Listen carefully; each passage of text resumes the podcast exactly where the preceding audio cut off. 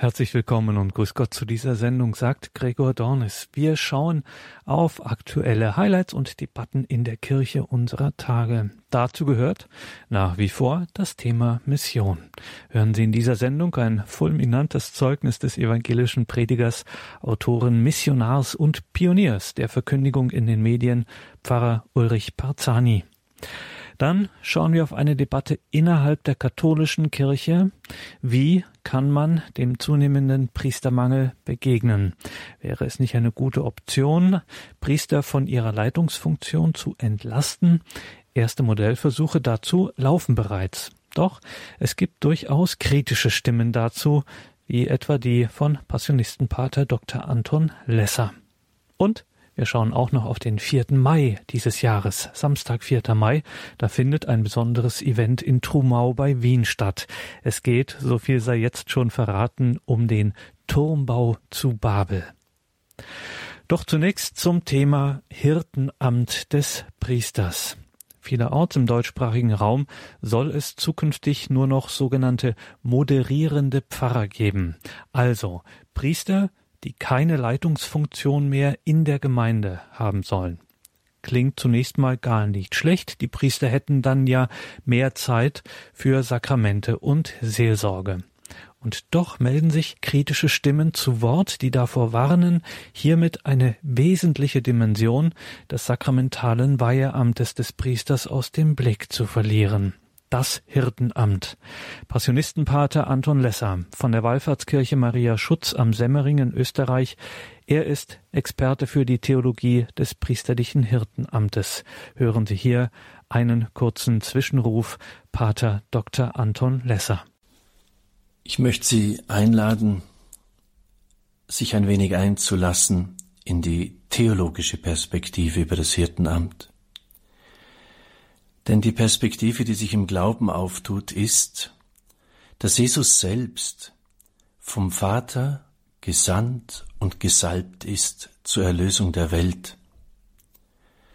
Alles, was er tut, tut er im Gehorsam zum Vater. Er sagt von sich, dass er nichts anderes tut, als was er den Vater tun sieht. In diese seine Sendung und Salbung nimmt er die Apostel mit hinein, er wählt nach Markus 3, 14, 15 aus seinen Jüngern zwölf aus, und denen überträgt er im Laufe seines irdischen Lebens ganz spezifische Vollmachten und Autoritäten. Er sendet sie.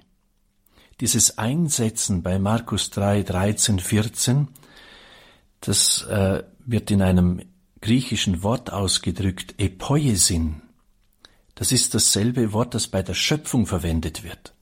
Es ist also nicht eine Beauftragung, sondern ein Kreieren, ein Schaffen. Er schafft sich seine Apostel, er schafft sich das Werkzeug, das er gebrauchen will für die Sendung zur Erlösung der Welt. Also er verbindet seine eigene Sendung und Salbung vollständig mit der Sendung und Salbung der Apostel. Darum wird er dann auch sagen, so wie mich der Vater gesendet hat, so sende ich euch, empfangt den Heiligen Geist. Wenn mir die Sünden nachlassen, sind sie nachgelassen.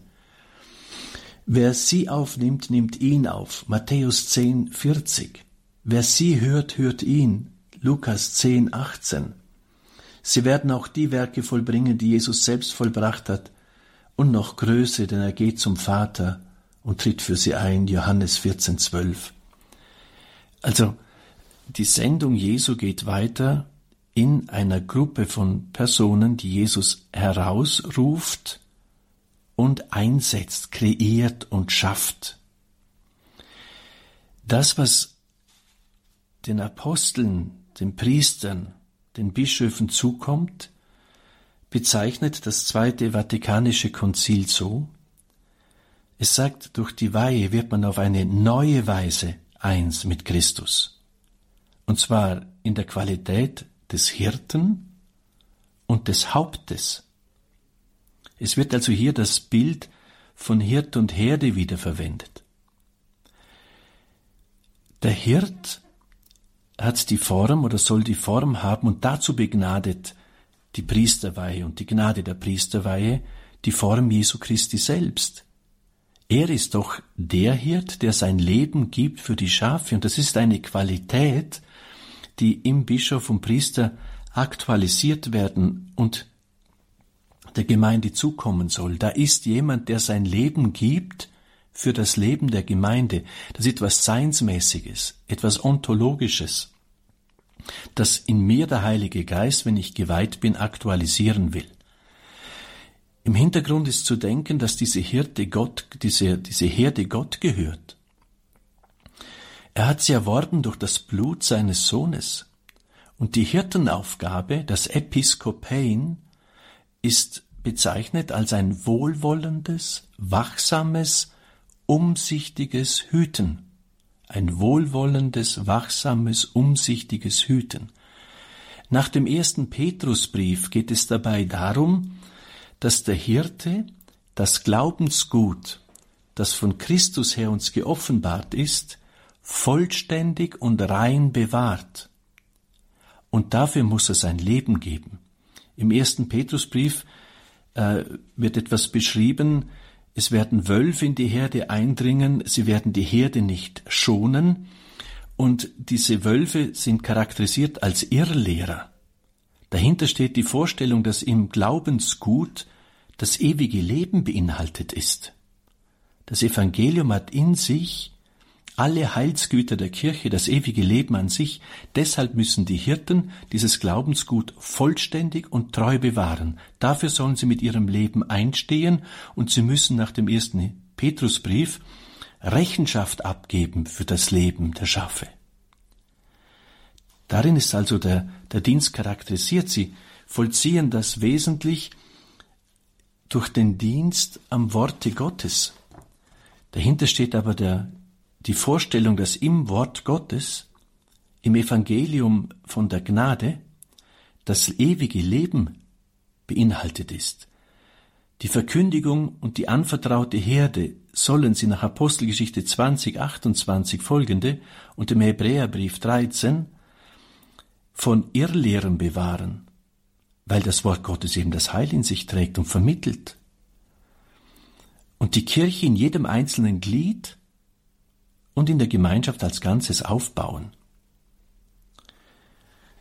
Sie sollen darüber hinaus, hinaus den Dienst der Heiligung vollziehen, alle Menschen zu den Jüngern Jesu machen und sie taufen, das Erlösungsopfer in ihrer Mitte feiern, Lukas 22, 19, die Hände auflegen für den Empfang des Heiligen Geistes. Sie sollen die Sünden vergeben, Dämonen austreiben, Kranke heilen und sie verfügen dafür um, über eine ganz spezielle Binde- und Lösegewalt, die derjenige, der nicht geweiht ist, in dieser Form nicht hat. Ein wesentliches Element ihrer Salbung und ihrer Geistausstattung liegt darin, dass in ihnen eine Selbsthingabe zur Entfaltung kommt, weil Christus ja der gute Hirt ist, der sein Leben hingibt für die Schafe.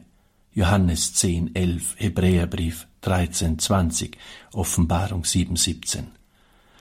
Er hat sich seine Herde, Jesus hat sich seine Herde durch sein Blut, durch sein Leben erworben. Apostelgeschichte 20, 28. Und unser Hirtendienst, also der Geist Jesu Christi, der in uns sein eigenes Hirtsein weiterführen möchte, wird uns auch zu jener Selbsthingabe befähigen, die dem Heil der Herde dient. Worin besteht denn die besondere Gnadengabe des Heiligen Geistes für das Hirtenamt? Man kann sagen, dass als Frucht des Leidens, Sterbens und Auferstehens Jesu den Aposteln, den Hirten, das Evangelium als Ganzes anvertraut wird. So wird's charakterisiert im ersten Timotheusbrief 4,14 und 6,20, auch im zweiten Timotheusbrief 1,16. Die besondere Geistausstattung für das Hirtenamt besteht in einer spezifischen Kraft oder Autorität für die Verkündigung. Deshalb ist es ja auch so, dass die Ordnung der Kirche vorsieht, dass in der Eucharistiefeier der Priester selbst predigen soll oder der Diakon, weil wir an eine Anwesenheit, eine gnadenhafte sakramentale Vergegenwärtigung Christus des Hauptes, des Hirten, des Lehrers, an die glauben wir. Diese Gnadengabe besteht auch in, ein, dem, in, in einer heilswirksamen Vermittlung des, der Erlösung an die Glaubenden, zum Beispiel in den Sakramenten. Es beinhaltet, nach den Schriftstellern, die das Zweite Vatikanum zitiert, eine besondere Geistausstattung für das Leiten in Besonnenheit und für das Bewahren der Gemeinde im wirkmächtigen Glauben. Der Timotheusbrief zeigt diese Gabe des Heiligen Geistes für das Hirtenamt in Abhängigkeit von der Auflegung der Hände 1 Timotheus 1.18 und 4.14. Sie beinhaltet also das Glaubensgut selbst, auch die Kraft und Liebe und die Besonnenheit, für deren Verkündigung und die Bewahrung des Glaubensgutes. Und der Hirte steht mit seinem ganzen Sein im Dienste dieses Geschenkes. Diese Gnadengabe kann vernachlässigt werden. Paulus ermutigt Timotheus, vernachlässige die Gnade nicht, die in dir ist und die dir verliehen wurde, als dir die Ältesten aufgrund der prophetischen Worte gemeinsam die Hände auflegten. Die Kraft des Heiligen Geistes, wenn sie geglaubt wird und auch ins Werk gesetzt wird, wird ermöglichen, das Reden in unterschiedlichen Sprachen und Kontexten, würde ich sagen. Sie ruft eine besondere Wirkung im Herzen der Zuhörer hervor. Die Kraft dieses Heiligen Geistes ermöglicht eine freie Verkündigung nach Apostelgeschichte 4.31. Sie bekräftigt die Verkündigung durch Zeichen, Apostelgeschichte 4, 29 bis 31. Und der Geist hilft, eine in Gott verborgene göttliche Weisheit zu erfassen und zu verkünden. 1. Korintherbrief, zweites Kapitel 6 bis 7. Diese Gnadengabe ist für die bestimmt, die Gott lieben und die die Mission weitertragen. Das sind zwei wesentliche Charakteristika Liebe muss ich glauben. Eine geistliche Realität muss ich glauben und ich muss mich darauf einlassen, damit sie zum Wirken kommt. Gott ist die Liebe. Wenn ich sie ihm nicht glaube, kommt sie für mich nicht zum Tragen. Und hier scheint mir schon in der heutigen Zeit eine Gefahr gegeben, dass wir die Erfordernisse, die zweifelsohne da sind, versuchen überwiegend durch Managementwissen und durch innerweltliche Erkenntnis äh, zu bewerkstelligen und eine Antwort zu finden, aber das wird zu wenig. Die Geistausstattung, die durch die Priesterweihe vermittelt wird, in Rechnung stellen und die Restrukturierungsmaßnahmen, die zweifelsohne notwendig sind in den Diözesen, oft ohne oder vielleicht vollziehen, ohne mit dem Herrn zu rechnen und mit der Geistausstattung, die er in die Priesterweihe hineingelegt hat. Pater Dr. Anton Lesser über das priesterliche Hirtenamt. Pater Anton Lesser lebt, betet und arbeitet an der Wallfahrtskirche Maria Schutz am Semmering in Niederösterreich. Und wir bleiben in Niederösterreich, gehen wieder ein Stückchen weiter nordwärts. Gleich nach der Musik sprechen wir über die dritte Literaturtagung auf Schloss Trumau bei Wien längst ein Geheimtipp für akademisch interessierte Katholiken im deutschsprachigen Raum. Wir sprechen gleich mit Dr. Christine Wiesmüller von der Hochschule Trumau, dem Internationalen Theologischen Institut auf Schloss Trumau bei Wien. Wir sprechen mit Dr. Christine Wiesmüller über diese Literaturtagung am Samstag, den 4. Mai. Thema wird sein bei dieser Tagung der Turmbau zu Babel. Bleiben Sie dran.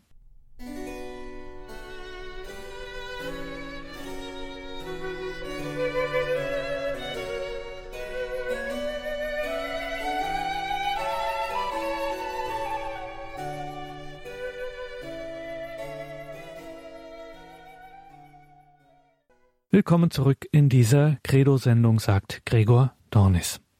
Der Turmbau zu Babel, Sprachverwirrung, und Sündenfall. Darüber sprechen wir heute mit Dr. Christine Wiesmüller. Christine Wiesmüller ist Schriftstellerin, sie ist promovierte Literaturwissenschaftlerin und sie arbeitet an der Philosophisch-Theologischen Hochschule Trumau, dem Internationalen Theologischen Institut auf Schloss Trumau in Niederösterreich. Und das ist ein ganz besonderer Ort, dieses Internationale Theologische Institut in Trumau, das ITI, wie es auch englischsprachig abgekürzt wird. Das ITI, das Internationale Theologische Institut, die Hochschule in Trumau Trumau ist nicht nur ein besonderer Ort, es wird auch für immer mehr, gerade junge Menschen, eine interessante und prägende Institution im deutschsprachigen Raum. Ist ja immer so, wenn man Theologie hört und an Österreich denkt, dann fällt einem immer natürlich Heiligen Kreuz ein, aber es gibt eben auch diese kleine, aber feine Hochschule in Trumau, das sich mit vielfältigen Angeboten gerade an Schulabsolventen wendet. Ja, und wer da jetzt ganz egal welchen Alters einmal diese besondere geistliche und intellektuelle Atmosphäre in Trumau erleben möchte, der kann das wieder am 4. Mai Samstag, 4. Mai, findet sie wieder statt. Die dritte Literaturtagung auf Schloss Trumau und Thema diesmal, Überschrift diesmal, der Turmbau zu Babel, Sprachverwirrung. Dr. Christine Wiesmüller von der Hochschule Trumau organisiert wie in jedem Jahr diese dritte Literaturtagung, der Turmbau zu Babel, Sprachverwirrung. Ich hatte Gelegenheit, mit Christine Wiesmüller über die dritte Literaturtagung auf Schloss Trumau zu sprechen.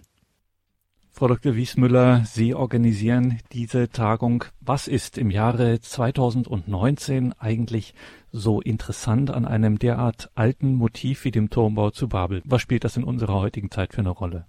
Ich muss da kurz einmal anknüpfen, vielleicht auch an die Tagungen, die, die ich bisher gemacht habe, um äh, ein bisschen den Bogen vielleicht weiter zu spannen. Aber ein ganz wesentliches äh, Element für mich und für diese Literaturtagungen ist die Urgeschichte, so wie sie in der Genesis beschrieben wird.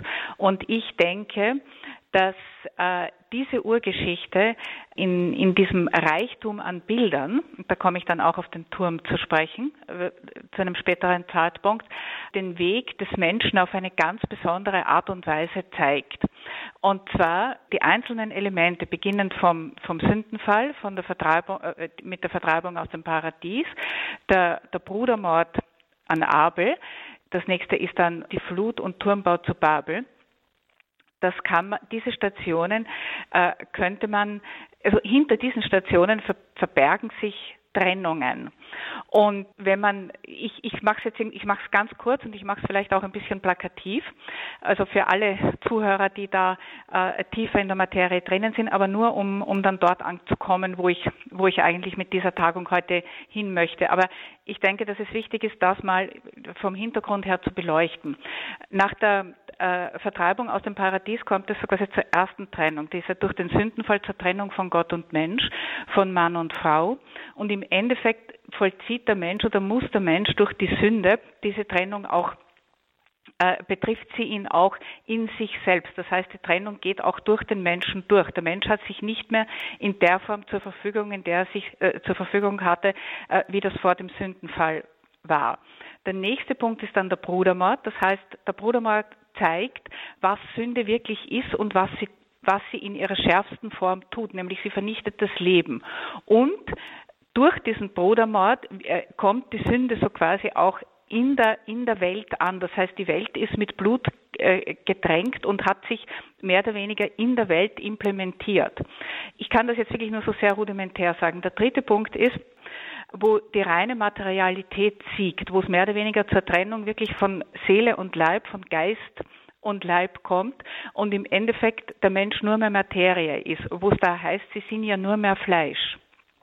Und die Flut ist eigentlich nichts, was von außen kommt, sondern wenn der Mensch wirklich nur mehr Materie ist, wenn er so quasi sein, sich von der Geistseite vollkommen verabschiedet hat, dann kann er oder hat er sich eigentlich im Endeffekt in dem, was ihn in seinem Wesen ausmacht, eigentlich zerstört. Und dann kann nur mehr etwas neu beginnen. Und der vierte Punkt ist jetzt, und jetzt bin ich beim Turmbau zu Babel, das ist die sogenannte berühmte Sprachverwirrung. Das Interessante ist, dass man meinen könnte, dass durch die Flut mehr oder weniger alles vernichtet ist. Aber es gibt eine Einheit, die so quasi noch bestehen bleibt, und das ist dieser, dieser geheimnisvolle Satz, der da eben in der Bibel steht. Äh, die Menschen hatten einerlei Wort, einerlei Sprache und einerlei Ding.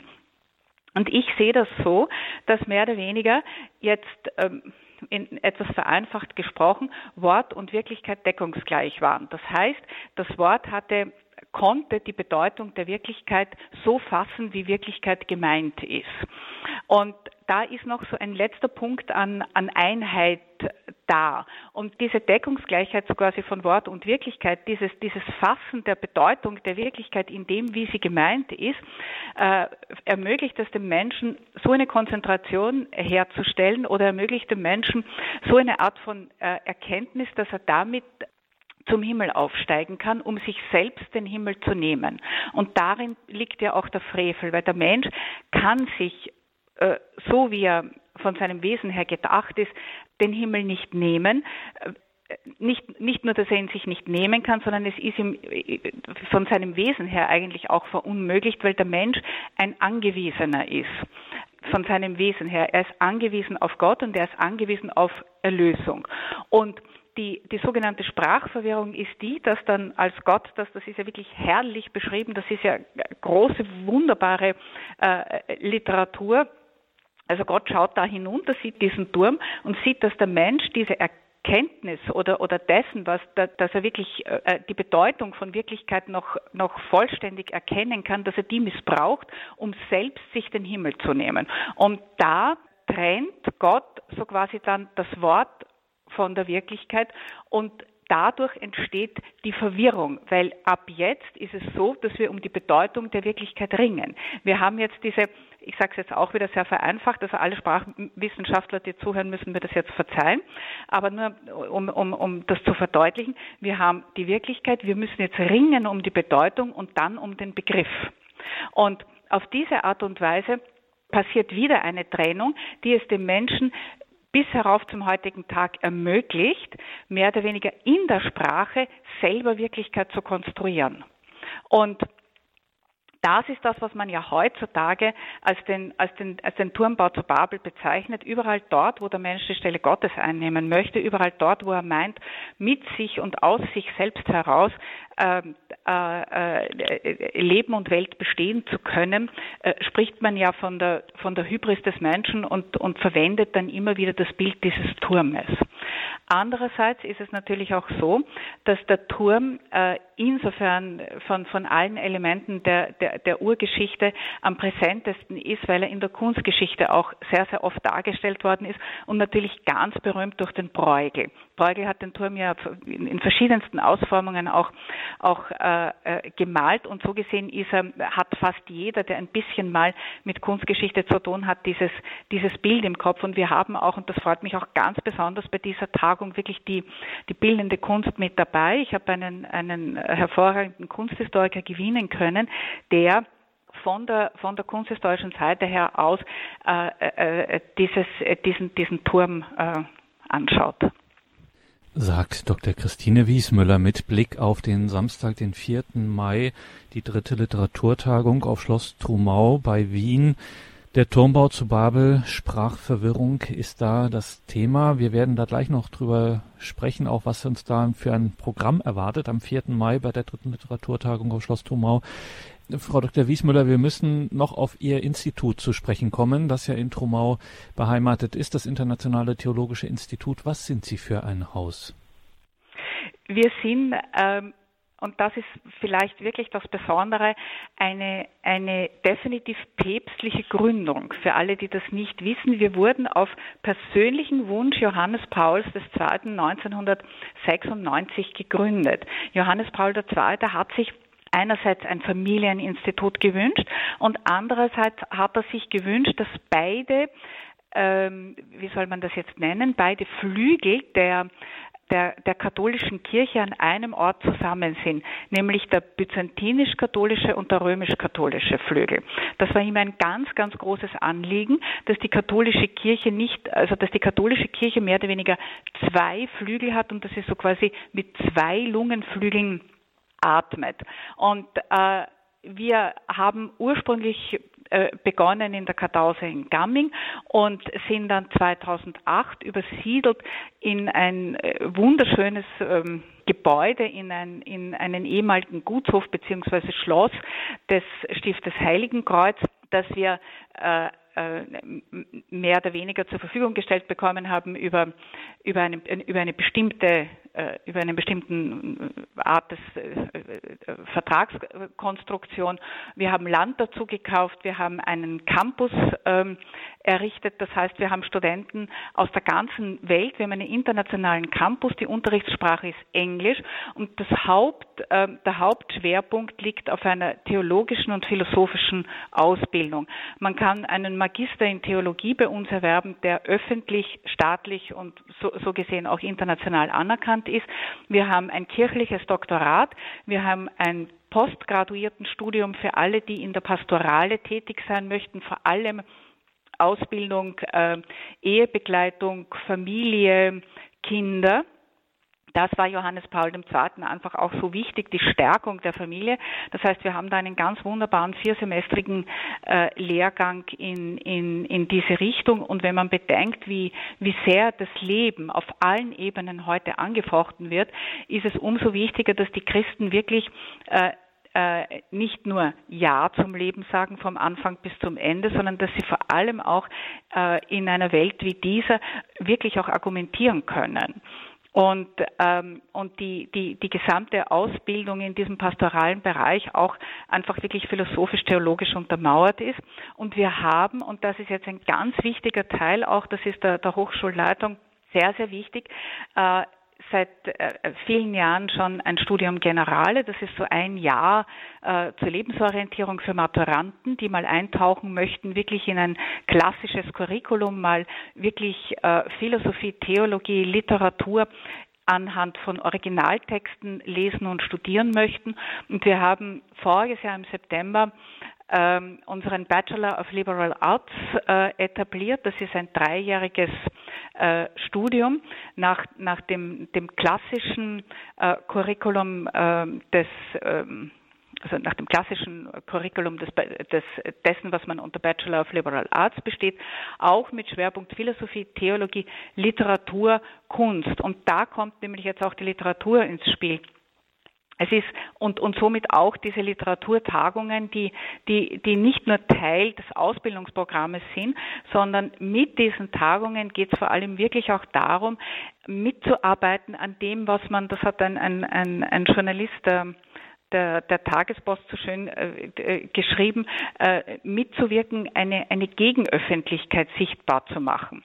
Äh, eine Gegenöffentlichkeit zum, zum, zum Relativismus, zu dem, dass, der, dass man ja im Endeffekt eigentlich nicht mehr weiß, was das Wesen des Menschen ausmacht, weil alles relativiert werden kann und alles relativ gesetzt werden kann. Und so, so, gesehen ist es umso wichtiger, dass wir uns einem, einem Denken verpflichtet fühlen, das einer bestimmten Ordnung folgt. Man sagt, äh, äh, man spricht da eben von der Science-Ordnung. Und äh, gerade das Denken der Hochschule äh, Troma fühlt sich dem äh, verpflichtet und, und äh, es ist uns ganz wichtig, da äh, Studierende und, und auszubilden, die wirklich äh, auf der, auf der Basis eines, eines fundierten und gesicherten philosophisch-theologischen äh, Wissens hinausgehen in, in, in die Welt und wieder, und wieder eintreten für, für, für das, was ist. Und da bin ich wieder beim Thema der Wirklichkeit. Und da nehmen Sie mir auch die Frage vorweg, Frau Dr. Wiesmüller. Ähm, am 4. Mai geht es jetzt nun schon zum dritten Mal um dieses Grundthema Wirklichkeit und Sprache. Und wir konnten jetzt mehr als deutlich heraushören, dass das Ihrem Haus, Ihrem Internationalen Theologischen Institut auf Schloss Trumau in Niederösterreich ein besonderes Anliegen ähm, ist, auch ja gerade in der Ausbildung. Das heißt, Sie um es nochmal ähm, auch äh, klar zu kriegen, Sie versuchen hier schon einen besonderen Schwerpunkt zu setzen, den man ähm, so in dieser Weise, also der ist schon auch einzigartig im deutschsprachigen Raum. Absolut. Der ist einzigartig im deutschsprachigen Raum, weil wir, vielleicht kann ich da noch äh, etwas dazu sagen, wir haben ja keine großen Hörsäle, sondern wir, wir arbeiten nach der nach der Seminarmethode, so wie man das äh, auch tatsächlich äh, früher äh, an den Universitäten gemacht hat oder wie das vielleicht an den großen Universitäten Cambridge, Oxford noch praktiziert wird. Es sind maximal 15 Studierende in einem Seminar mit einem Professor.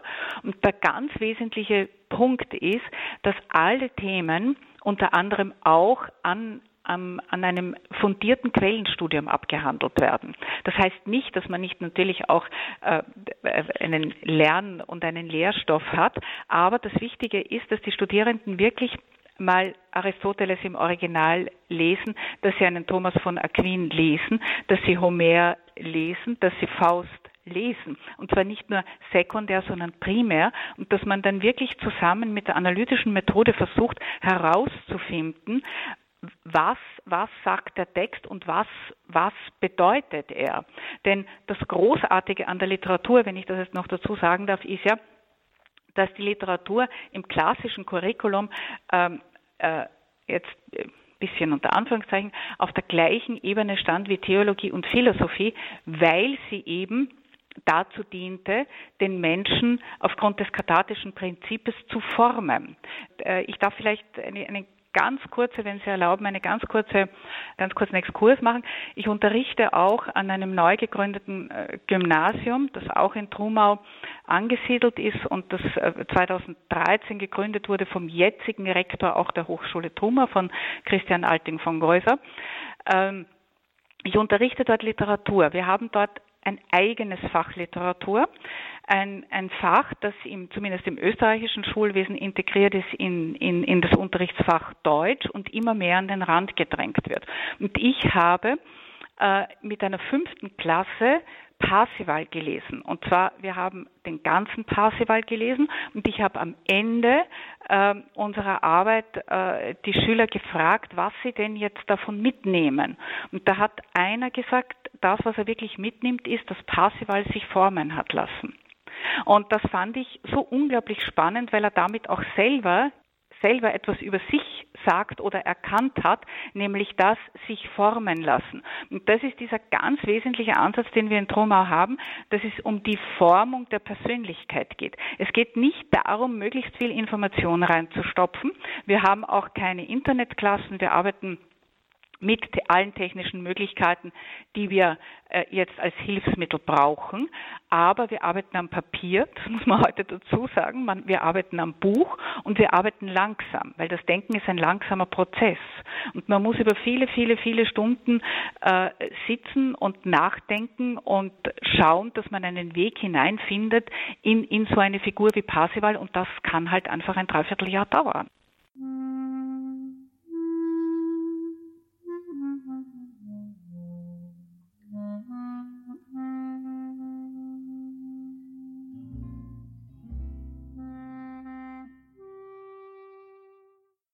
Haben wir auch wieder etwas, einen Merksatz zum Mitnehmen. Das Denken ist ein langsamer Prozess. Christine Wiesmüller vom Internationalen Theologischen Institut in Trumau. Wir sprechen hier anlässlich der dritten Literaturtagung. Am 4. Mai wird die stattfinden. Der Turmbau zu Babel.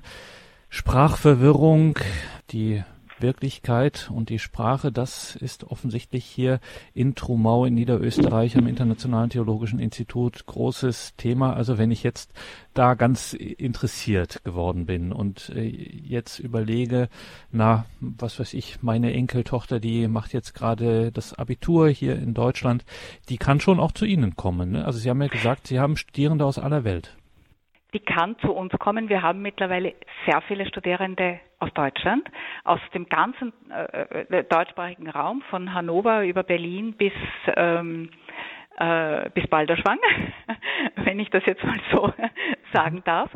Ähm, und äh, mittlerweile beginnt sich das, das Konzept, das wir da anbieten, auch zu etablieren. Und äh, es gibt kaum einen Studierenden, der die Hochschule Troma verlässt, der nicht wirklich ähm, begeistert ist.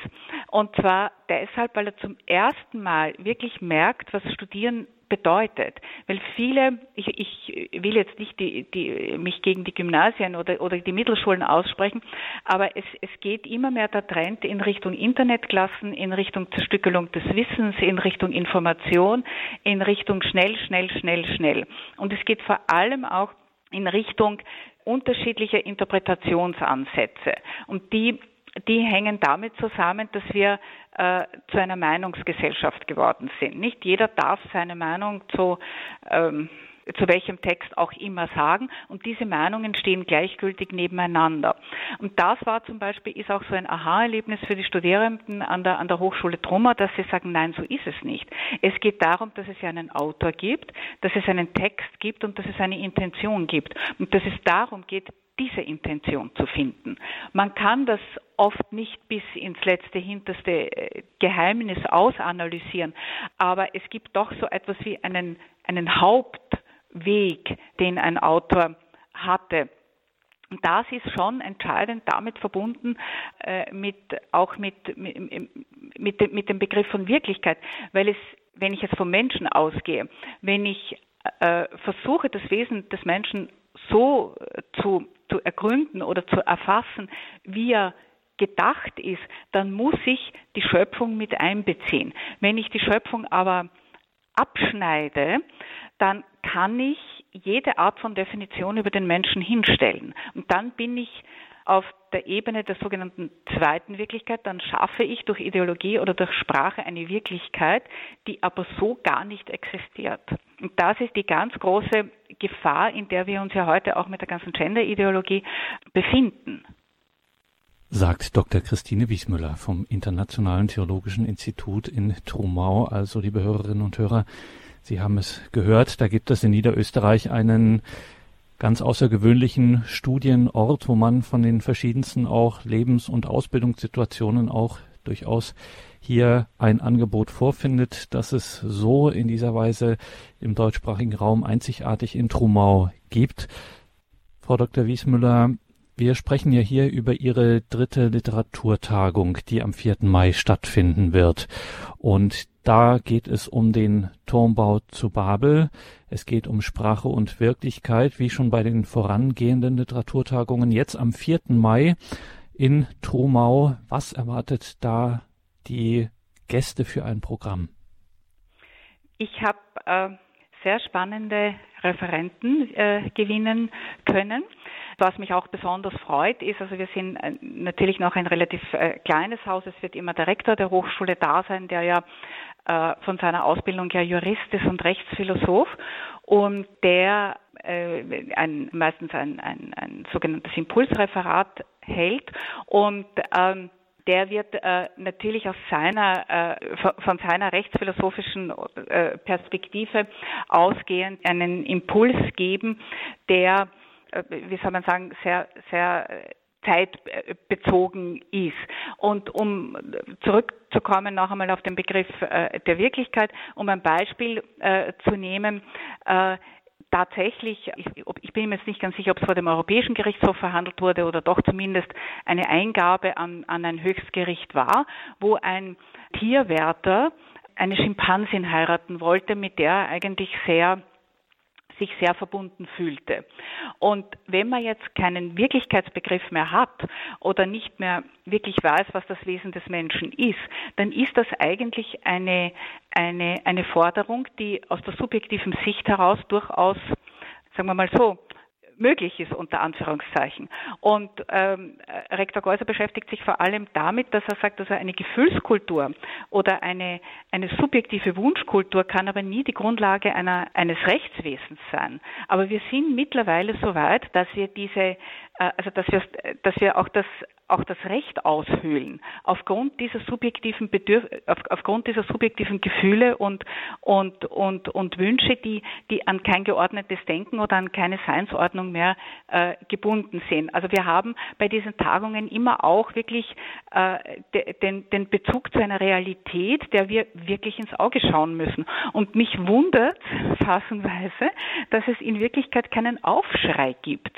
Es, es, es beginnt da auf eine sehr, auf eine sehr schleichende Art und Weise ein, Zersetz, ein Zersetzungsprozess, den wir alle eigentlich hinnehmen äh, ich meine, es geht uns allen gut. Wir haben eine wirtschaftliche Absicherung und äh, und der, der, und und niemand niemand ähm, äh, schreit eigentlich auf, dass dass man dass man irgendwie sagt, Moment mal, es wird ja das Wesen des Menschen wirklich in seinen Fundamenten angegriffen. Das ist, das ist wie, wie gesagt, äh, ein Punkt, der bei all meinen Tagungen vorkommt und ich denke, man kann nicht oft genug darüber reden. Dann ein zweiter, wirklich, äh, zwei wirklich sehr wichtige Referenten ist das eine ist Pater Dominikus Trojan vom Stift Heiligenkreuz. Pater Dominikus Trojan ist Philosoph, er ist ähm, wenn er mich hört, wird er das wahrscheinlich äh, nicht so gerne haben, aber er ist wirklich einer der, der, der großen äh, äh Metaphysiker des deutschsprachigen äh, Raumes und er wird über den Turmbau zu Babel und über, über, über das, was, was, was mit dieser Sprachverwirrung äh, äh, gemeint ist, sprechen. Das eben auch aus dieser philosophischen Sicht. Das Spannende an dieser Tagung ist, dass es diesmal wirklich gelungen ist, die, die Referenten alle mehr oder weniger zu bündeln auf, an, an, an diesem Punkt. Also was bedeutet diese Sprachverwirrung? Also Sprachverwirrung bedeutet nicht, dass der liebe Gott dann hergeht und jetzt gibt es also 120 oder ich weiß nicht wie viele unterschiedliche Sprachen, ja, Englisch, Französisch, Deutsch, weil die die sind ja trotzdem, also selbst wenn ich heute kein Französisch oder kein Italienisch verstehe, so gibt es jemanden, der das übersetzen kann und, und, und, und, und verständlich machen kann. Sondern da, die, die wirklich spannende Frage, der sich alle Referenten widmen, ist, wo, wodurch entsteht diese Verwirrung? Äh, oder was ist mit dieser Verwirrung gemeint? Und mit dieser Verwirrung ist definitiv gemeint, dass das Wort dass wir heute ringen müssen, einen Begriff für die Wirklichkeit zu finden. Und da drinnen liegt auch die Schneise für diese Trennungen, wo wir Wirklichkeit wirklich verlassen können und sie selber in der Sprache schöpfen können. Aber ich ich gehe noch weiter. Ein weiterer Referent ist, ist unser Dekan, der Dekan der Hochschule, der Professor Bernhard Dollner. Sein Vortragstitel lautet Eine Sprache versus Babel, ein Blick auf Genesis 11, 1 bis 9. Das heißt, er wird vor allem als Judaist äh, auf diesen Text schauen dann freue ich mich, dass ich gewinnen konnte äh, einen Germanisten und Literarhistoriker, Dr. Christoph Fackelmann. Und er äh, geht von einem äh, Karl Kraus Zitat aus, die in dem alten Haus der Sprache wohnen. Sprache, Form und die Fragwürdigkeit menschlichen Schöpfertums. Das ist sein Titel. Und wenn ich vielleicht einen Satz aus seinem Ankündigungstext äh, zitieren darf, äh, er sagt eben, der Vortrag zielt darauf ab, den besonderen Zauber und die verwandelnde Kraft, aber auch die Gefahren und Anmaßungen zu beleuchten, die sich mit dem Anspruch des Sprachkunstwerkes auf Vollendung und Ewigkeit verbinden. Dann äh, werde ich selbst auch referieren unter dem provokanten Titel Die Trennung von Wort und Wirklichkeit. Ähm, äh, vor allem darüber, dass, dass eben äh, das babylonische Sprachverwirrung aus meiner Sicht eben meint, dieses Zerfallen von Wirklichkeit, Bedeutung und Begriff. Und ich werde das an verschiedenen äh, literarischen Beispielen dann auch zeigen. Und dann äh, haben wir zum Abschluss einfach äh, einen Kunsthistoriker, den Dr. Tibor Imre äh, Stabo, der in Budapest und auch in Graz äh, Lehraufträge hat. Und sein Titel lautet zur architektur-ikonologischen Genese des Turms zu Babel und weshalb wir ihn seitdem nicht mehr aus dem Kopf bekommen. Und er sagt in seinem Einleitungstext, der Kunsthistoriker kann ferner zeigen, dass der Turm zu Babel im Wesen das Gegenbild zum salomonischen Tempel war, so wie die Stadt Babylon das Gegenmodell zu Jerusalem. Also ich hoffe, dass ich ein spannendes Programm bieten kann und äh, äh, freue mich selber schon sehr auf, auf, auf, äh, auf diese Tagung und auf die, auf, auf die nochmalige äh, Auseinandersetzung mit dem, was Wirklichkeit ist. Es ist vor allem auch unseren äh, deutschen äh, Zuhörern gesagt, eine, eine Reise nach Trumau lohnt sich immer, weil es ist auch das Ambiente wunderschön. Es ist das alte Schloss als, als Haupthaus ähm, äh, des, äh, der Universität, der Hochschule. Es ist der neue Campus, die Wohnhäuser der Studierenden. Und man muss dazu sagen, ein, ein, ein, ein wirklich ein, ein, wirklich wunderbares und großes Erlebnis für unsere Studierenden ist dieser internationale Campus, weil wir haben zwar, wie ich vorhin schon sagte, Englisch als Unterrichtssprache, aber wir arbeiten mittlerweile auch zweisprachig. Wir haben also auch äh, in Zusammenarbeit vor allem auch mit der Hochschule Heiligenkreuz ein, ein zweisprachiges Studium Generale Programm. Das ist dieses eine Jahr äh, zur Lebensorientierung. Und wir arbeiten beim Bachelor of Liberal Arts auch daran, äh, darauf hin, eine deutschsprachige Schiene aufzubauen, weil es uns natürlich schon sehr wichtig ist, ähm, im deutschsprachigen Raum nicht nur ähm, eine, eine englischsprachige Zelle zu sein. Aber das Spannende ist, dass die Studierenden wirklich Freundschaften und Netzwerke über die ganze Welt bilden. Von Afrika über Asien, über Amerika, über Russland, die Ukraine. Es gibt kaum, wir haben Studierende, Studierende aus allen Kontinenten und wirklich aus allen Ländern. Und es ist ein, man kann fast sagen, ein, ein, ein, ein wirklich völkerverbindendes Projekt, weil die Studierenden oder unsere Alumni ein ganzes Leben lang auf eine bestimmte Art miteinander verbunden sind und und auch einander helfen. Und somit ist das, ist das, ist das ein, ein, ein, ein, ein kleiner, aber wie Sie sagten, wirklich ganz besonderer Ort. Und es lohnt sich auch, äh, vielleicht in Verbindung mit einem, mit einem Wien-Besuch äh, nach Trumau für einen Tag zu einer Tagung zu kommen.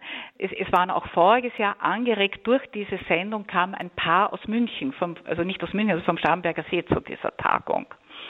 Und ähm, das äh, äh, freut uns natürlich ganz besonders, dass wir unsere, unsere Botschaft, äh, die wir als Hochschule haben und die wir auch mehr oder weniger als, als Kulturträger haben, dass wir die einfach auch hinaustragen können über das Radio oder eben auch über Radio Horeb. Da sind wir sehr dankbar, in den, zumindest in den ganzen deutschsprachigen Raum. Und muss man abschließend noch dazu sagen, wenn ich das Internet richtig verstanden habe, dann ist es auch mit den öffentlichen Verkehrsmitteln, kann man sagen, ein Katzensprung von Wien. Ja, es ist, es ist grundsätzlich mit dem Auto sind es 25 Minuten, wenn alles frei ist. Und mhm. mit öffentlichen Verkehrsmitteln, die, mittlerweile gibt es eine gute Verkehrsanbindung und ähm, dann ist es so, dass Baden in der Nähe ist, Dreiskirchen und wir sind auch immer bereit, jemanden zu holen und auch wieder zu bringen. Also da sind wir auch sehr gastfreundlich mhm. so quasi eingestellt.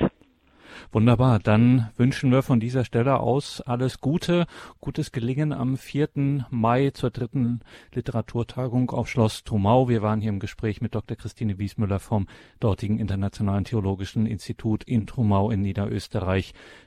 Nochmal dritte Literaturtagung am 4. Mai. Es geht um den Turmbau zu Babel. Danke, Dr. Wiesmüller. Gerne.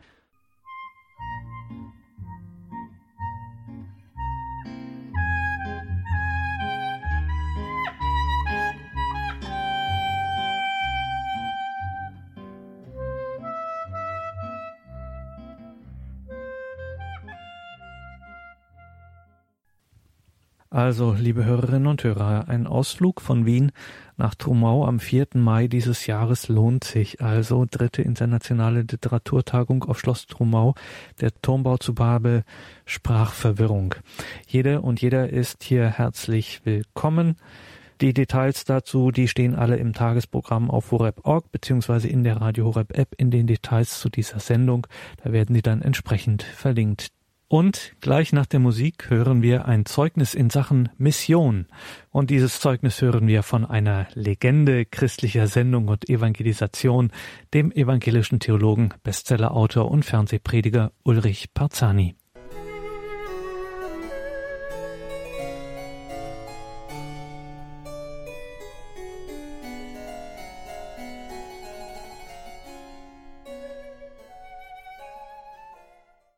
Mission ist in aller Munde. Papst Franziskus formuliert mit geradezu metaphysischer Wucht in seinem Schreiben Evangelii Gaudium über uns Getaufte, Zitat, Ich bin eine Mission. Ich bin eine Mission auf dieser Erde und ihretwegen bin ich auf dieser Welt. Licht zu bringen, zu segnen, zu beleben, aufzurichten, zu heilen, zu befreien. Am Kardinal Walter Kasper Institut in Vallendar bei Koblenz an der Palutinischen Hochschule fand zu diesem Satz ich bin eine Mission vergangene Woche vom 22. bis 24. März ein Symposium statt. Geladen war auch der Pionier christlicher Medienarbeit, der evangelische Christ und, wie es auch genannt wird, Evangelist Pfarrer Ulrich Parzani. Ulrich Parzani, man kennt Sie als Prediger, als Bibelausleger aus den Medien. Warum ist Ihnen das Thema Mission wichtig? Warum liegt Ihnen das am Herzen, den Glauben zu verbreiten? Ich kann mir gar nicht vorstellen, wie man mit Jesus leben kann, ohne dass man in seine Sendung, in diese Liebesbewegung Gottes hineingenommen wird. Jesus hat äh, am ersten Tag seiner Auferstehung abends äh, seinen Schülern gesagt, wie mich der Vater gesandt hat, so sende ich euch. Also Mission ist nur ein Fremdwort, das aus dem Lateinischen stammt und auf Deutsch heißt das Sendung. So, das heißt, Jesus, äh, Gott sendet Jesus, er ist der Retter, er liebt Menschen, er bringt sie äh, in die Gemeinschaft mit Gott. Und diese Mission geht weiter bis zum Ende der Geschichte, bis zum jüngsten Tag. Und jeder, der Kontakt mit Jesus bekommt, den reißt er mit in diese Liebesbewegung. Ich kann mir gar nicht vorstellen, äh, wie man Christ sein will, ohne dass man von diesem Sog und Schwung der Liebe von Jesus mitgerissen ist Gott will alle Menschen. Äh, es heißt mal im Neuen Testament, Gott will, dass alle Menschen gerettet werden und sie zur Erkenntnis der Wahrheit kommen. Was ist so toll an dieser Liebe Jesu? Was ist so toll an diesem Jesus?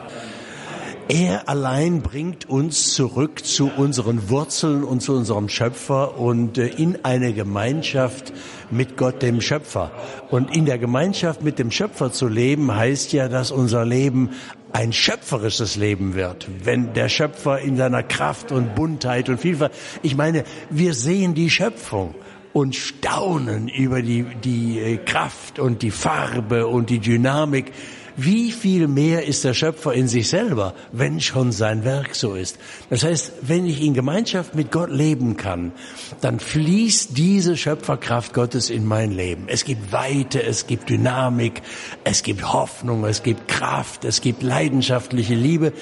Und es hängt alles davon ab, dass wir in diese Gemeinschaft kommen. Wir sind es nämlich nicht mehr von Natur aus weil wir uns selbst zu Göttern gemacht haben. Ich bin mein eigener Herr, sagen wir. Nicht in meinem Bauch, sondern meine Zeit gehört mir. Ich, ich bin mein Eigentum. Nein, Gott hat uns geschaffen, er hat uns erhalten, er hat uns erlöst durch Jesus und bringt uns zurück. Deshalb ist Jesus die Schlüsselfigur. Und deshalb möchte ich, dass Menschen äh, Jesus kennenlernen und erfahren, dass er uns verbindet mit dem Schöpfer, dass unser Leben richtig pulsiert. Und wenn ich jetzt daran festhalten will, Herr Pfarrer, wenn ich jetzt sage, aber ich habe Angst, mein Leben loszulassen, ich habe Angst, mein Leben Jesus zu übergeben, weil ich muss eh schon so viel aufgeben und ich kann kaum was festhalten, was würden Sie mir jetzt sagen, warum es sich gerade lohnt, dass ich jetzt sage, ja, ich übergebe mein Leben dem Herrn? Wer würde mir sagen, wer der Bauer nicht kennt, das frisst er nicht. Ich meine, ich kann das hier verstehen, dass Leute, äh, wir haben uns an alles gewöhnt. Man gewöhnt sich an allem, auch am Dativ. Und äh, wir, wir haben uns an das Elend gewöhnt. Und wir sagen immer, der Spatz in der Hand ist besser als die Taube auf dem... Wir kennen es nicht anders als das Elend, in dem wir gelebt haben. Und dann muss man erstmal wirklich auf den Geschmack kommen, Heimweh kriegen, nach Hause zu kommen. Das ist eigentlich der Punkt. Umkehr ist, ist doch nicht, ich muss das, ich muss das und dann verzichte ich, sondern es das heißt doch, ich darf endlich nach Hause kommen, in die Arme des Vaters laufen. Und äh, dafür, dafür lohnt sich jede Menge Dreck loszulassen. Klar, wir haben uns leider gewöhnt an so vieles, was unser Leben kaputt macht. Das ist wie bei den äh, Drogen, nicht? Du bist vom Alkohol abhängig. Du meinst, du kannst nicht mehr leben ohne diesen Stoff, aber äh, er macht dich kaputt. Und wenn du dann denkst, wenn du denkst, du kommst, ich soll los davon kommen, dann, dann kommt dir das wie die Hölle. Ja, ein Entzug ist dann manchmal eine Erfahrung. Für manche, der ist wie die Hölle. Trotzdem geht es da darum, dass jemand wegkommt von diesem Zeug, das sein Leben vergiftet, kaputt macht, von Gott trennt und heimkommt zu Gott, nach Hause kommt sagt Pfarrer Ulrich Parzani. Sie haben ihn sicherlich die ein oder anderen schon an der Stimme erkannt. Wer Sie jetzt nicht kennt, muss ich dazu sagen, Sie sind ein evangelischer Christ, ein evangelischer Missionar und besonders bekannt für die Auslegung des Wortes Gottes, der Bibel. Müssen Sie uns am Schluss noch das Geheimnis der Heiligen Schrift, wie wir sagen, der Bibel, des Wortes Gottes verraten? Was finden wir darin, was wir woanders nicht finden? Das Geheimnis der Bibel ist nicht nur das, dass Gott die Autoren gebraucht hat, um sein Wort äh, durch sie zu sagen, also sozusagen das Dokument der Offenbarung Gottes, sondern das Geheimnis der Bibel ist übrigens nicht der Goldschnitt der Bibelausgaben, sondern dass der lebendige, auferstandene Jesus selber zu uns redet, wenn wir die Bibel lesen. Brannte nicht unser Herz in uns, als er mit uns redete auf dem Weg und uns die Schrift öffnete, sagen zwei total frustrierte Jünger nach der Kreuzigung, die dann dem auferstandenen Jesus begingen. Das ist die Kernerfahrung mit der Bibel. Es brennt unser Herz, weil Jesus selber durch dieses Wort, durch den Heiligen Geist zu uns spricht. Pfarrer Ulrich Parzani am Rande des Symposiums Ich bin eine Mission, veranstaltet vom Kardinal Walter Kasper Institut in Fallenda bei Koblenz. Und damit geht unsere heutige Credo-Sendung zu Ende. Alle Beiträge dieser Sendung kann man nachhören. Schauen Sie dazu auf horeb.org bzw. in die Radio Horeb App. Danke Ihnen allen fürs Dabeisein. Viel Freude hier im weiteren Programm. Alles Gute und Gottes Segen wünscht Ihr Gregor Dornis.